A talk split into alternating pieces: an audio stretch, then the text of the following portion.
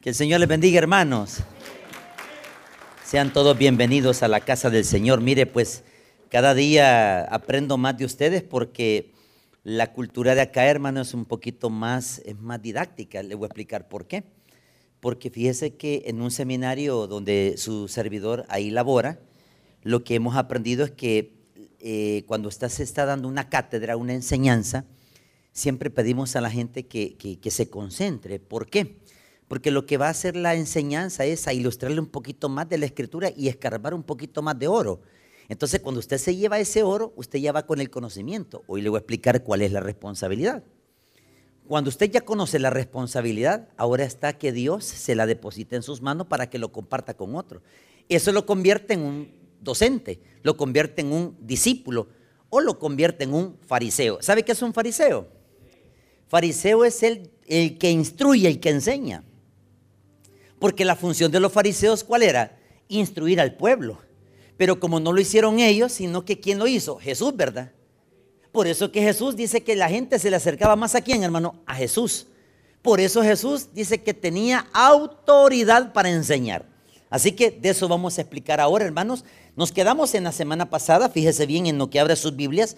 Vámonos a Hechos de los Apóstoles, capítulo 1, versículo 3. Hoy vamos a hacer una metodología, hermanos. Vamos a leer la escritura sentaditos. Miren qué vamos a hacer. Vamos a hacer algo bien bonito. Vamos a leer la escritura sentaditos y cuando terminemos de leer la escritura, nos ponemos en pie para orar por la palabra del Señor. ¿Les parece? Muy bien. Dice así, Hechos de los Apóstoles capítulo 1, versículo 3. Solo el versículo 3 y vamos a leerla de la siguiente forma en todos en un coro. Dice así, a quienes también después de haber padecido, se presentó vivo con muchas pruebas indubitables, apareciéndoseles durante 40 días y hablándoles acerca del reino de quién. Nos ponemos en pie, vamos a orar. Gracias Señor, le damos por tu palabra, te pedimos que nos instruyas, que nos des la guía Señor para entender Señor el tema de esta noche, los 40 días después de la resurrección. ¿Qué pasó en esos 40 días Señor? ¿Por qué tenías que manifestarte en esos 40 días? Eso es lo que vamos a desarrollar esta noche. Bendice, Señor, la salud de mis hermanas que están padeciendo, Señor, de cáncer en el cerebro, Señor. Te pido por esta hermanita, Señor, que puedas tú darle esa sanidad. Lo mismo pedimos por este hijo del doctor, Señor, que también tiene su niño cáncer, Señor. Señor, ten misericordia de estos dos angelitos, Señor. Más que todo, Señor, ellos son padres.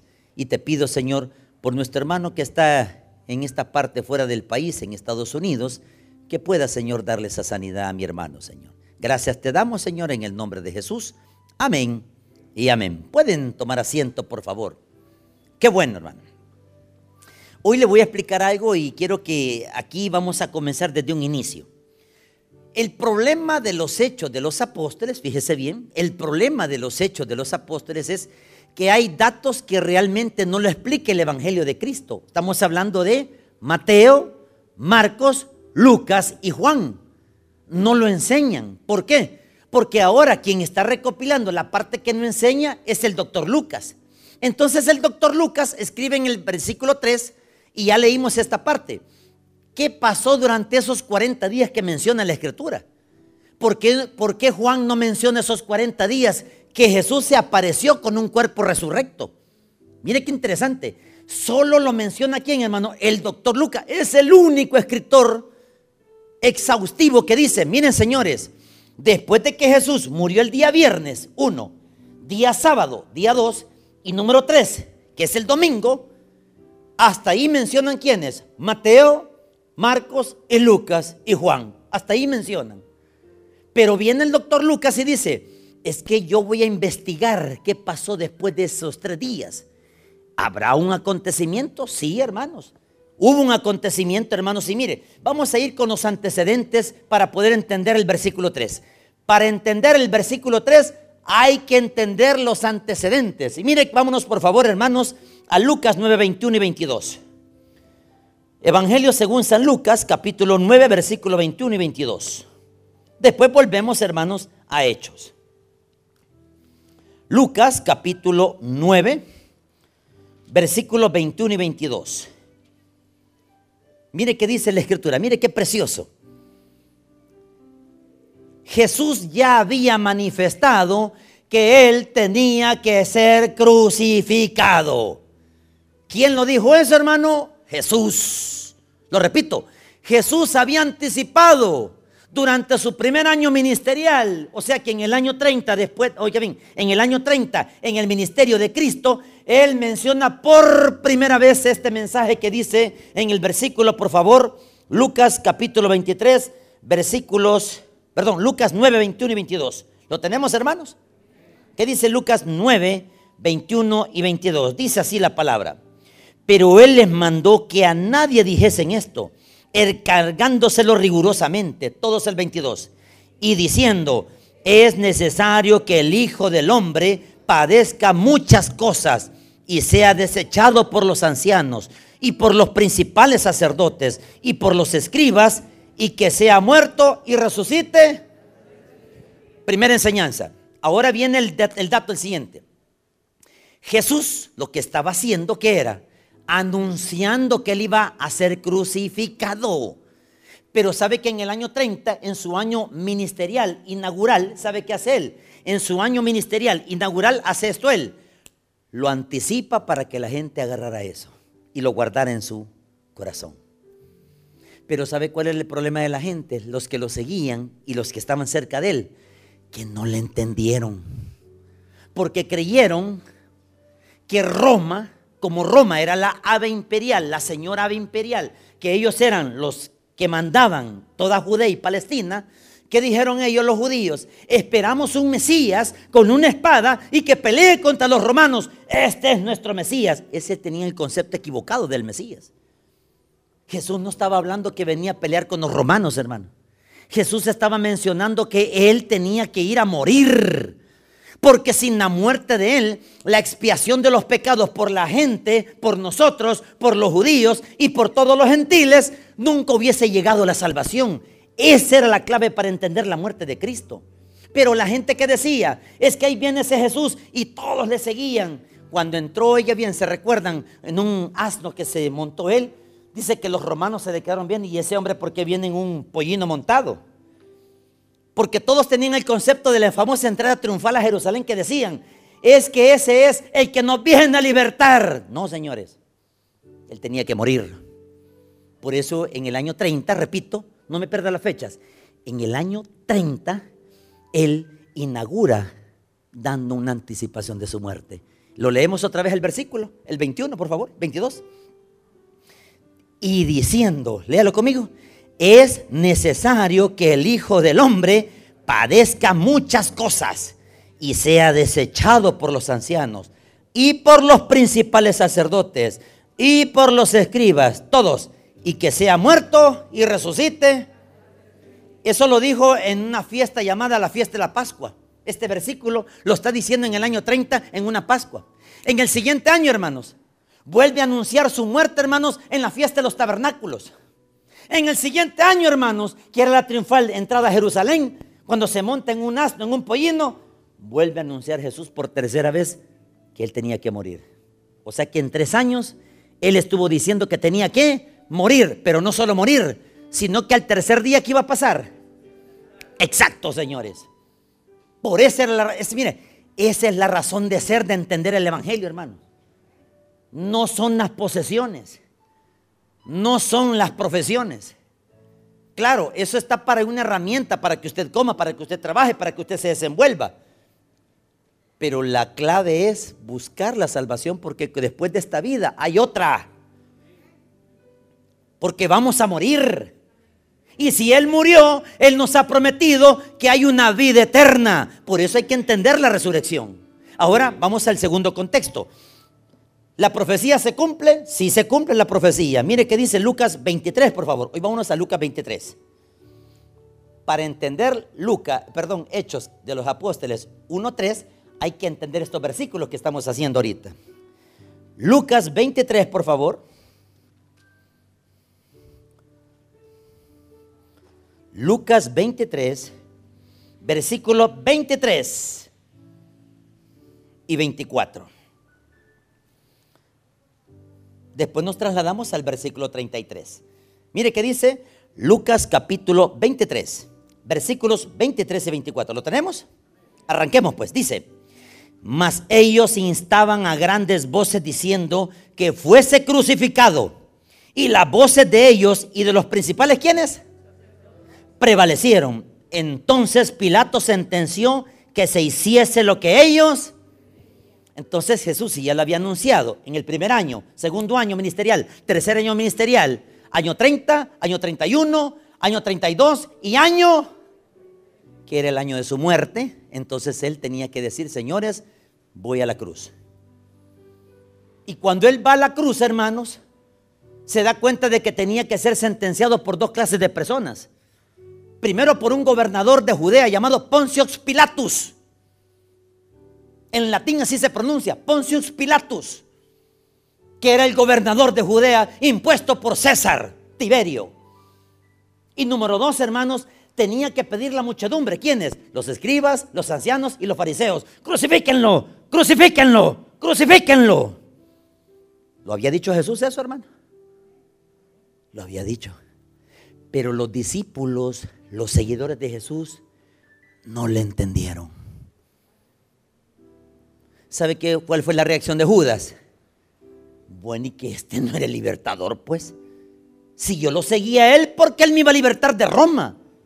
¿Y sabe qué decían avante los celotas o los celotes? Era la banda armada guerrillera que había en los tiempos de Roma. ¿Y acaso este no es el famoso Mesías que todos esperábamos? No, no es él porque habla de una vida eterna. Se le vino el telón abajo. ¿Qué decepción es venir a una iglesia? Creyendo que buscar a la persona es el que le va a ayudar. Sí, tiene que venir a, pedir la ayuda de nuestro Señor, pero primero tiene que salvar su alma. Yo recuerdo que allá en el central, el pastor, toda la gente buscaba al pastor para pedir consejería. Pero la consejería iba detrás de algo, hermano, pedirle un préstamo a él. Y me decía el pastor, vaya, mira, me decía, aquel viene por, aquel no aquel viene a sacarme las tripas, me decía era para sacarle pisto al doctor. Entonces, ¿qué hacía el doctor? Los atendía. Él nunca fue en ese aspecto mal. Él siempre los atendía. Y le decía, ¿sabe por qué usted vino a la iglesia, hermano? Le decía, pastor, vengo buscando. No, usted viene buscando la ayuda mía. Usted se ha equivocado, le decía. Lo que tiene que hacer es primero es buscar primero que su alma se salve.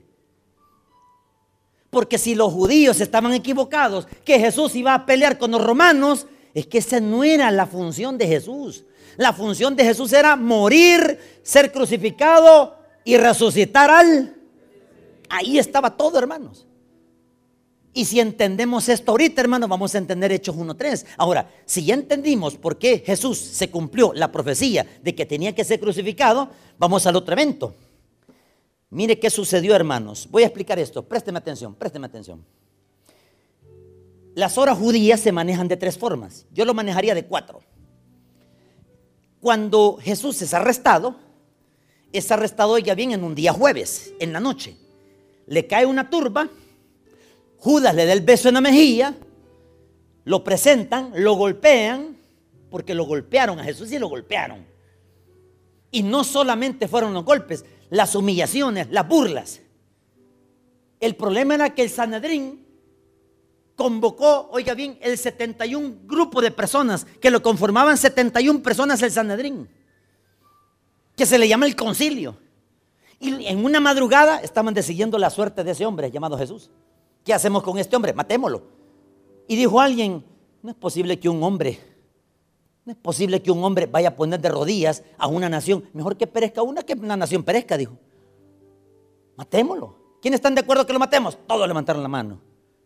Era la profecía que se estaba cumpliendo. A las 6 de la mañana es la hora primera. Atención, segunda enseñanza. Hora primera, si gusta note. Hora primera son las 6 de la mañana a 7. Hora tercera son las 9 de la mañana. Hora sexta son las 12 del mediodía y hora nona o llamada hora novena son las 3 de la tarde. Vamos a la crucifixión. Poncius Pilatus dice, señores, yo me lavo las manos, tira el pergamino, el cancerbero, el hombre dice, es reo de muerte, llevémoslo a la, cruz, a la crucifixión. Cargue esa cruz, Señor. Cargue la cruz Jesús. Era la hora, oiga bien, la hora primera que se dio la sentencia. Cuando llega al Golgota, que se le llama el lugar de la calavera o el valle de la calavera, es crucificado a la hora tercera, que equivalente son las nueve de la mañana. La hora primera son las seis a siete de la mañana. La hora tercera son las nueve de la mañana. Es crucificado. Le clavan. Lo, lo ponen en un poste con una cruz y está él extendido. Desde la hora tercera ocurre el otro episodio, la hora sexta, que son las doce del mediodía. Y en la hora sexta, que son las doce del mediodía, se oscurece el, el cielo. Ocurre un, templo, un terremoto. El velo del templo se rasga de abajo hacia arriba. Increíble, hermano. Así de grueso es la cortina, mi hermano que alguien la rompe, hermano. Se rompe, se cae un montón de utensilios del templo y a la hora novena, que es la hora, las tres de la tarde, Jesús dice esta frase, Padre, en tus manos encomiendo a mí. Exacto. El Espíritu vuelve a Dios que nos prestó, dice Eclesiastés. Así lo dice Eclesiastés. El cuerpo es llevado a dónde, hermano? a una sepultura. Lo bajan de la cruz, lo llevan día viernes. Repitamos, ¿qué día murió Cristo? El día viernes. Correcto, hermanos. Segundo día, hermanos, se le conoce como el sábado de gloria, día sábado. Vamos por el día. Y hoy vamos por el tercer día, que se le conoce como el primer día de la semana, que es el día domingo. Ahora mire qué sucede. Vámonos a este aspecto. Búsquese, por favor, hermanos, para poder entender esto. ¿Qué pasó en Marcos capítulo 16, versículo 9? Marcos 16, 9.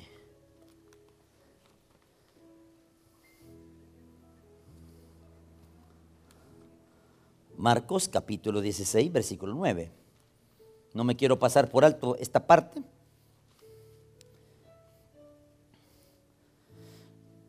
A partir de aquí, hermanos, viernes 1, sábado 2, domingo 3, o sea que la profecía tenía que dar cumplimiento que Jesús había dicho más atrás en su ministerio terrenal, y el Hijo del Hombre será crucificado y al tercer día resucitará. Lo había dicho el primer año, lo dijo el segundo año y lo dijo el tercer año. El problema es que nadie le entendió eso. Y mire qué sucede en el capítulo, por favor, 16 de Marcos, versículo 9. Dice así. Habiendo pues resucitado Jesús por la, el primer día de la, hasta ahí quedémonos. O sea que efectivamente Jesús lo que estaba dándole era el cumplimiento de lo que había dicho en el ministerio. ¿Por qué Jesús tenía que decir que iba a morir, hermano? Porque Él tenía que darle, oiga bien, una solución a la humanidad. ¿Cuál era, hermano? El problema es que la sangre que usted tiene y la sangre que yo tengo, hermano, es una sangre contaminada. Es una sangre con una naturaleza de caimiento, de caída, de muerte. Y esa sangre, hermano, que usted tiene y que yo tengo, hermanos, es una sangre contaminada porque al final no tenemos vida eterna. Pero entonces, ¿cuál es el antídoto, hermanos? Que Jesús al morir, esa sangre que hace, hermano, es el antídoto para poder entender lo que es la salvación a través de la resurrección. Y cuando entendemos entonces por qué tenía que morir, era para que nosotros entráramos a la vida eterna y arriba. Por eso Lucas empezó a investigar, a, preguntar, ¿y cómo es eso la resurrección que no le entiendo? Investigue, Señor. Investigue, lea, lea, lea, lea. Y cuando empieza a entender Lucas la investigación, la lectura que él llevaba, los testigos que había entrevistado, ¿sabe qué dice Lucas? Entonces no solo fue el tercer día que resucitó, sino que pasaron cuántos días más? 40 días. Entonces voy a investigar más, dice Lucas. Y mire, vamos a ver qué pasó en el primer día, hermanos. ¿Quiénes fueron los primeros privilegiados de ser partícipes de ver ese Cristo resurrecto, hermanos? Porque hay personas beneficiadas. ¿Quiénes fueron esos beneficiados? Veamos qué dice la escritura. en el día domingo, día 1, vámonos por favor a Mateo 27, día 1 de la resurrección de Cristo. Mateo capítulo 27, versículo 62 en adelante. ¿Quiénes fueron los primeros testigos partícipes de ver ese cuerpo resurrecto? Ya va a ver quiénes. Todos decían, es que es María Magdalena. Ya le voy a explicar cómo es ese rollo. Está la competencia entre María Magdalena, que dice Marcos que se le apareció primeramente a ella. Pero espéreme, espéreme tantito. ¿Por qué Mateo menciona estos testigos que fueron los primeros en ver ese cuerpo que salió de la tumba entre los muertos? Mira, hermano, ¿cómo es posible que una piedra grande, haga cuenta acaso que es de la piedra, mira, hermano? De este cuadrado es la piedra, hermano. O sea, no es esta, es más grande, hermano. Imagínese moverla entre 15 hombres, hermano. Rodarla.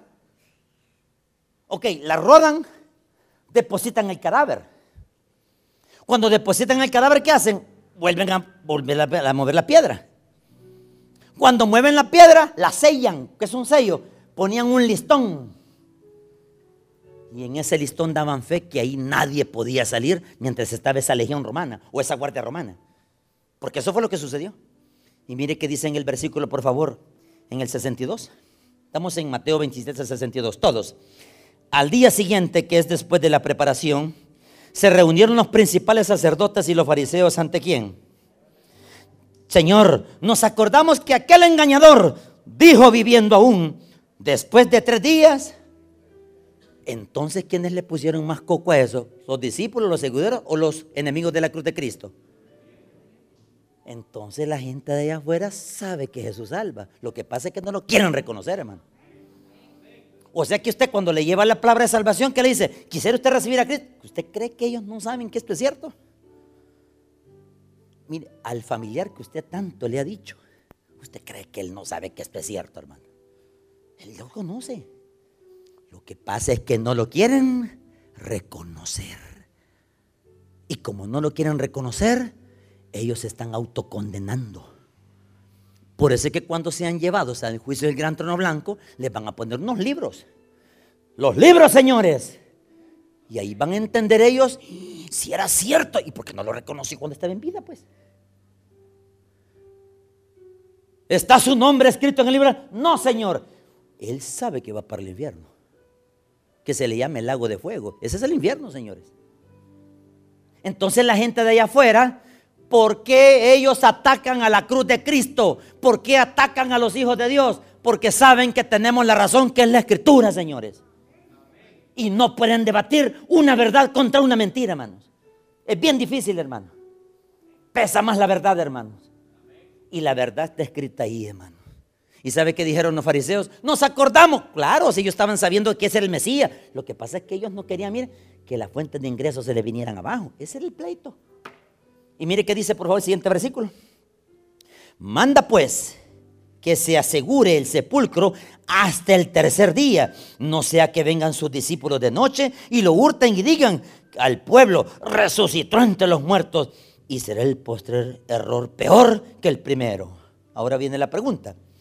Mírese por favor en el capítulo 28 de Mateo, versículos 2 y 4. ¿Quiénes fueron los primeros partícipes de ver ese Cristo crucificado? Mire quiénes fueron los que vieron, perdón, resucitados. Mire quiénes fueron. Los guardias, correcto. Miren cómo entendieron rapidito todos, miren. Que miren, ustedes son más, más disciplinados en leer. Eso es bueno, hermano, mire. Yo admiro el que hay que leer, hermano, porque hay que leer, sabe que es cierto lo que dice la Escritura. Mire qué dice, por favor, el capítulo, estamos en Mateo 28, 2, 4, todos el 2. Y hubo un gran terremoto, porque el ángel del Señor descendiendo del cielo y llegando, ¿qué dice? Removió la piedra y se sentó en ella. O sea, el ángel del Señor baja en la piedra grande gigante, se sienta en ella y mire qué dice, por favor, el siguiente versículo. Y su aspecto era como un relámpago y su vestido blanco como la nieve, todos el cuatro. Y de miedo de él, los guardias temblaron y se quedaron como. O sea, que ellos vieron el ángel del Señor que se sentó, se quiebra la piedra ¿quién cree que salió? Jesucristo resucitado. Mire, hermano, este, le voy a poner el ejemplo cómo es quedarse petrificado así, como, como, piedra. ¿quiénes han sido asaltados? Le pongo el ejemplo para que vean qué es el shock de estar asaltado. Cuando le ponen una helada, se la ponen en la cara, usted inmediatamente queda así. Cortado, cortado queda, usted así. El delincuente que le tiene la pistola dice, dame el celular. Usted cortado estaba. Correcto, porque está con pánico, está con shock. Eso es lo que le pasó a los guardias. Los guardias no estaban preparados para ver ese Cristo resucitado saliendo de esa tumba y todavía pasa enfrente de ellos y ellos así ven. O sea que ellos fueron los primeros testigos de la resurrección de Cristo, los guardias. ¿Y quién los billeteó para que se quedaran callados? El sumo sacerdote. Entonces era cierto que la resurrección iba a existir.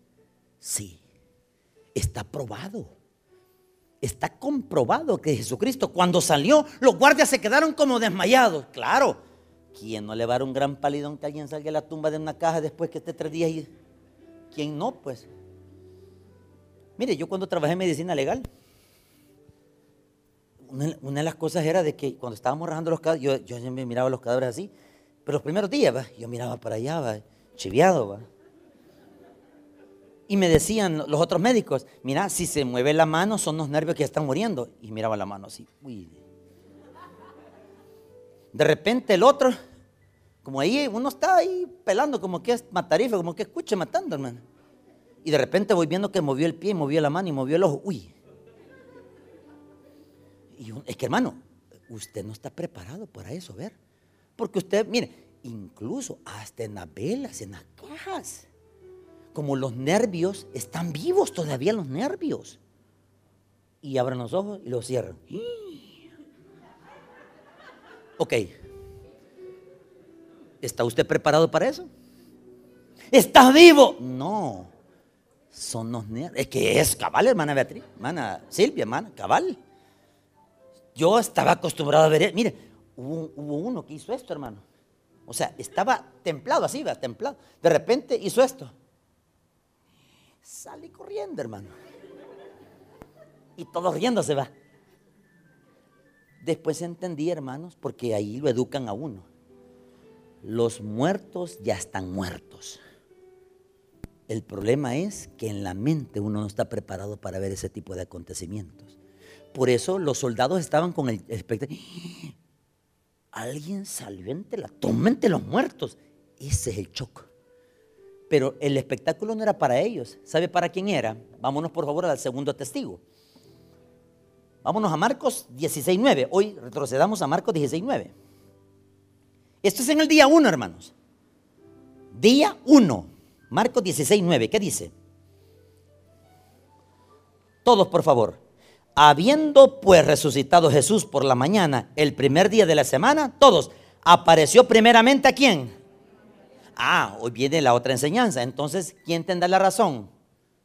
¿La tendrá Mateo o la tendrá Marcos? Es que la palabra evangelio sinóptico significa esto. Lo que Mateo estaba relatando acá no lo vio Marcos, o en este caso Pedro, porque Pedro es el que le dictó la carta a Marcos. ¿Se recuerdan ese estudio que hicimos? Y Juan Marcos solo era un amanuense. Por eso se llama Evangelio según San Marcos, pero estaban los pensamientos de Pedro, el testimonio de Pedro estaba en, el libro de Marcos. Entonces viene, los dos testimonios aparentemente chocan, no chocan señores.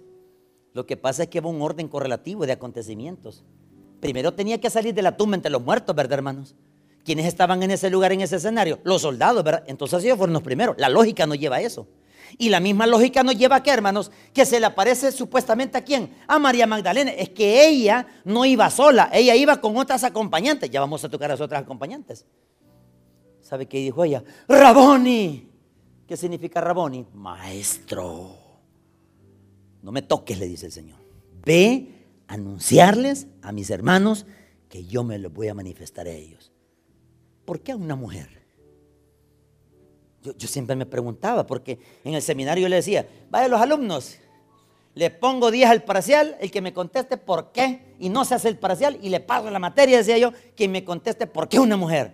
Nadie contestó. Pero hoy le ah, vaya, gracias hermana, cabal, es cierto. Mire, primero porque son inteligentes. También los hombres, hermanos, no nos tiremos a la calle nosotros. Hermanos, ¿por qué a la mujer? Culturalmente, en la mente oriental, la mujer era desechada solo para los oficios del hogar y para criar niños. Porque la cultura enseñaba eso. Solo para eso servía la mujer, para criar niños y para tener marido. Atenderlo. Así lo enseña la cultura oriental. No estoy diciendo que usted termine así. No, hermanas, ustedes tienen que estudiar. Tienen que ayudarle al esposo. Le falta un poco, pero ayúdelo. Dígale, mira, te voy a ayudar yo con los gastos de la casa. Eso se llama ayudidonia. Entonces viene la esposa, ¿qué hace? Viene el marido y dice, pero es que fíjate que yo me siento un poco... Es que ese es el problema de tu machismo. Y como tu machismo no deja que yo trabaje, ahora yo le he dicho a mi esposa y ella está aquí, yo lo que quería era, hermanos, lo que yo pretendía en el pastorado era que nosotros dos no trabajáramos ya no secular. ¿Por qué, hermanos? Porque nos dedicamos al ministerio de la palabra, lo que usted está viendo ahorita. Pero eso fue hace 17 años, hermano, el ministerio.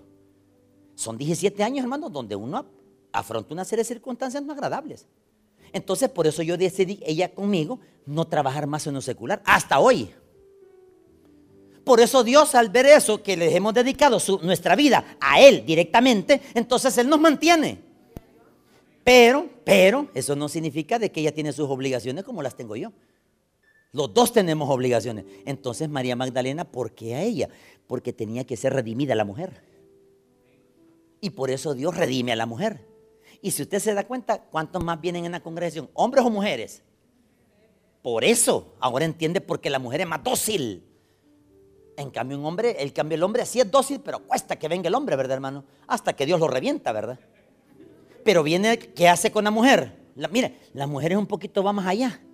No, yo voy al culto, dice la mujer. Ella obedece más rápido. ¿Sabe por qué María Magdalena le fue perdonado todos esos pecados? Porque le dice el Señor, ¿dónde están los que te acusaban? ¿Dónde están? Porque el hombre siempre es denigrante en decirle a la mujer, es que esta mujer no sabe nada. Claro que sabe, lo que pasa es que tiene miedo a la competencia. Pero no se suban mucho, hermano. Entonces, ¿qué quiero dar a entender ahorita? Número uno, María Magdalena fue la segunda persona que se le apareció de Cristo resucitado. Tercer personaje, Lucas 24:10. No solo María Magdalena estaba en ese acontecimiento, venían otras mujeres. ¿Por qué no aparecieron los hombres acá? Lucas 24:10, por favor. Y me espera tantito, Lucas 24:10. Mire que dice Lucas 24:10, por favor. Y eran María Magdalena, número uno. Iban con ellas acompañadas quienes? Y Juana, dos. Y María, madre de Jacob, tres. Y las demás que con ellas también dijeron estas cosas a los. O sea que también cuando llevan a la tumba ellas de madrugada, no solo iba María Magdalena, iba otro grupo de mujeres. O sea que Jesús no solo se le apareció a María Magdalena, sino que se le apareció a quién a las otras mujeres. ¿Se da cuenta? Fueron unos terceros. Mire, ese es un privilegio que el Señor se le aparezca, hermano. Mire, hay una cosa que quiero darle, pero quiero que tiendan a la madurez. Un día voy a explicar qué son los, y lo vamos a explicar porque estén hechos. ¿Cuál es la diferencia entre el estudio de los sueños? ¿Y por qué son las visiones? ¿Qué son los sueños? ¿Qué son las visiones? Son dos cosas diferentes, Señor. Y uno dice, pero fíjese que yo he soñado con esto. Ah, ya le voy a explicar. La Biblia dice que la revelación solo es para usted, los sueños. Pero ese es otro estudio. A lo que quiero llegar yo es que estas mujeres tuvieron ese privilegio de que el Señor se les manifestara a ellas también. No solo a María Magdalena, sino que también estas cuatro mujeres. Incluso fueron más mujeres todavía, hermanos. Miren, ahí lo dice la Escritura. ¿Y sabe qué hicieron ellas? Le fueron a anunciar a quienes? A los apóstoles. ¿Por qué no se desaparecieron a los apóstoles? Veamos quiénes son los cuartos invitados, hermanos. Mire, solo a uno se le apareció. Vamos a Lucas 24, 11, 12. Primer personaje fueron los soldados. Segundo personaje, María Magdalena. Tercer personaje, el grupo de mujeres. Cuarto personaje que Jesús se les apareció, según el orden cronológico. Mire qué dice, hermanos, el Lucas capítulo 24, versículos 11 y 12, todos. Más a ellos, o sea que ellas llegaron a decirle a Pedro y a los apóstoles, mira Pedro, porque Pedro se supone que era líder, ¿verdad hermano? Mire qué dice el versículo 11. Más a ellos les parecían locura las palabras de ellas, todos, y no las... Qué interesante, ¿verdad hermano? Y mire qué dice el 12. Pero levantándose Pedro, corrió al sepulcro y cuando miró, vio los lienzos solos y se fue a casa maravillándose de lo que había sucedido. ¿Qué cree que pasó cuando salió a la tumba? Entonces resucitó. ¿Cuándo vino a reaccionar usted? O sea que los tres años fueron por gusto, pues. Tres años donde Jesús les dijo, el Hijo del Hombre va a resucitar. No creían. Esto es como aquella persona que tiene tantos años de estar viniendo a esta iglesia, hermano. Y quizás sea de los fundadores. Y todavía esté con la conciencia que Dios no se manifiesta en su vida. Por Dios, hermano. No puede usted a estas alturas decir, quizás Dios me ha abandonado. Y entonces, ¿por qué está vivo, pues? ¿Por qué no tengo trabajo? Mire, dos razones por qué no tiene trabajo. Son las únicas que no conozco. O es su soberbia, que es lo más seguro. O es porque usted no quiere reconocer, no quiere pedir ayuda. Cuando me echaron de, los tribunales, ¿qué me dijeron? Vaya, Tony, estás despedido. Ah, está bien, dije yo. Y me fui, me así en el ritmo de tarjetas que tenían. Cuando uno está en esos lugares así, todos le dan tarjetita, ¿verdad? Cuando fui a pedir ayuda, se redujo esa tarjetita, rompiendo una por una. Y le digo a un muchacho, mira, le digo, dame trabajo, le digo yo. ¿Y para qué? Me dijo. Mira la pregunta que me hace, ¿y para qué va? Me dijo. Fíjate que quiero comer. No me dijo. Vos sos muy problemático, me dijo. Vaya. ¿Y por qué decís eso? Porque vos sos un soberbio, me dijo.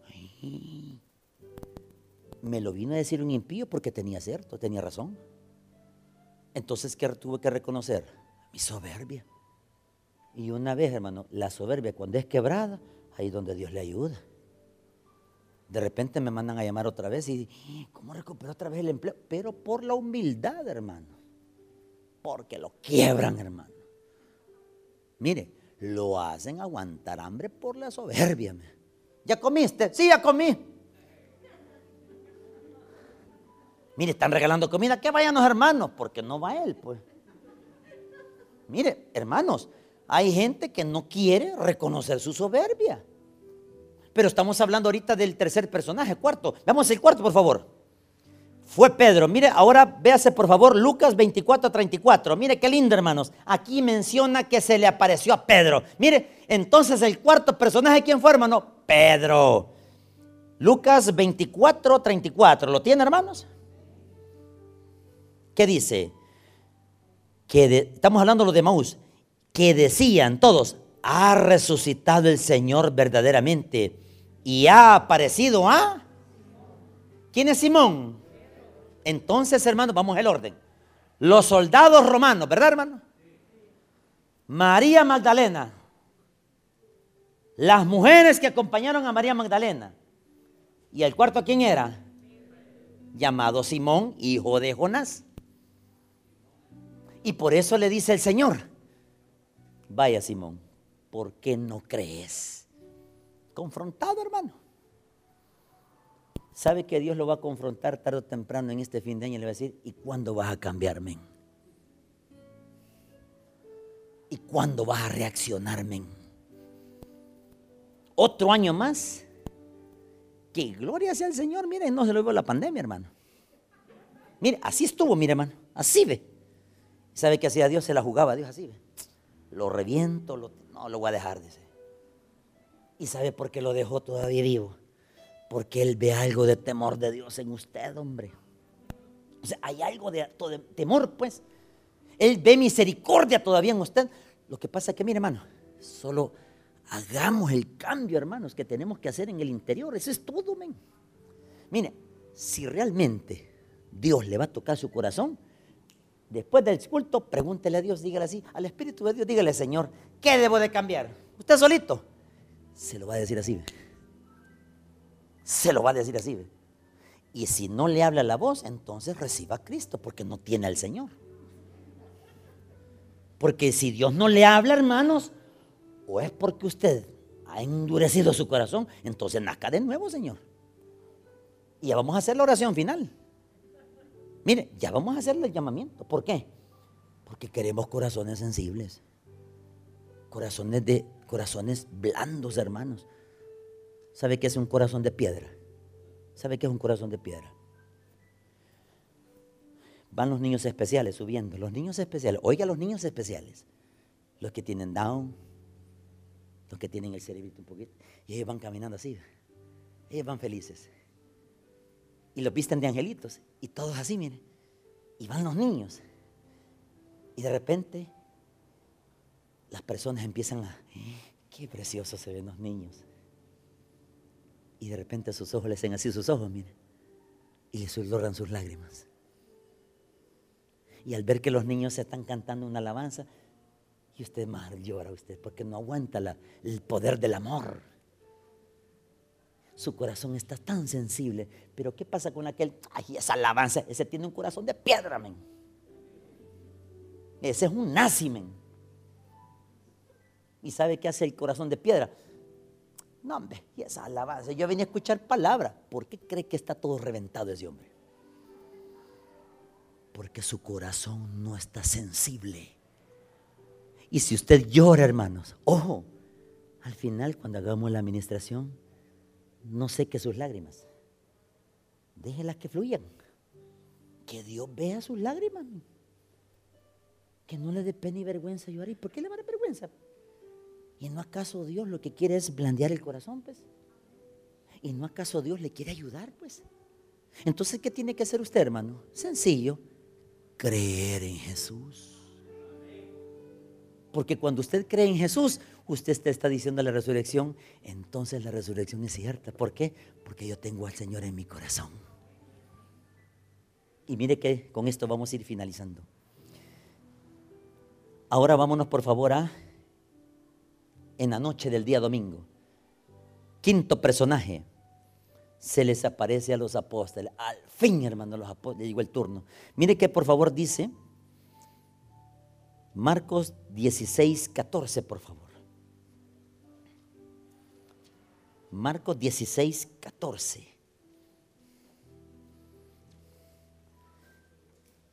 El problema, ¿sabe cuál es, hermanos? Solo hemos tocado el domingo, ¿verdad, hermano? No hemos pasado el día lunes todavía. Mire, o sea que hay una continuación la otra semana. Y en la otra semana le voy a explicar, oiga bien, qué pasó realmente después del día domingo. Y ahí se va a dar cuenta por qué tenía que resucitar. Y mire qué dice, por favor. Evangelio según San Marcos, capítulo 16, versículo 14. ¿Lo tenemos, hermanos? Todos. Finalmente, todos, se apareció a los once mismos. Estando ellos sentados a la mesa, todos, y les reprochó su incredulidad y dureza de corazón, porque no habían creído a los que le habían visto resucitado. Llega María Magdalena, el Señor ha resucitado, apóstoles. Está loca, vieja.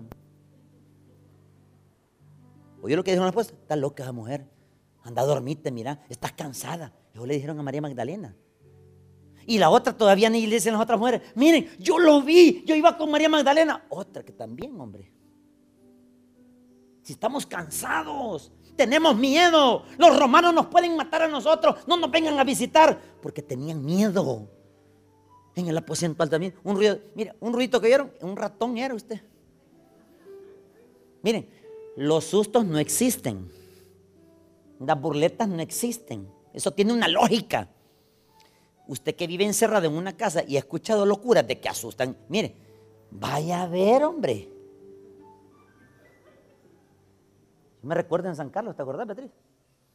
Llegamos y nos decía, mire, ahí pasa la carreta chillona. Y yo así, uy. Mire, ahí pasa, oiga bien, alguien que le hace así,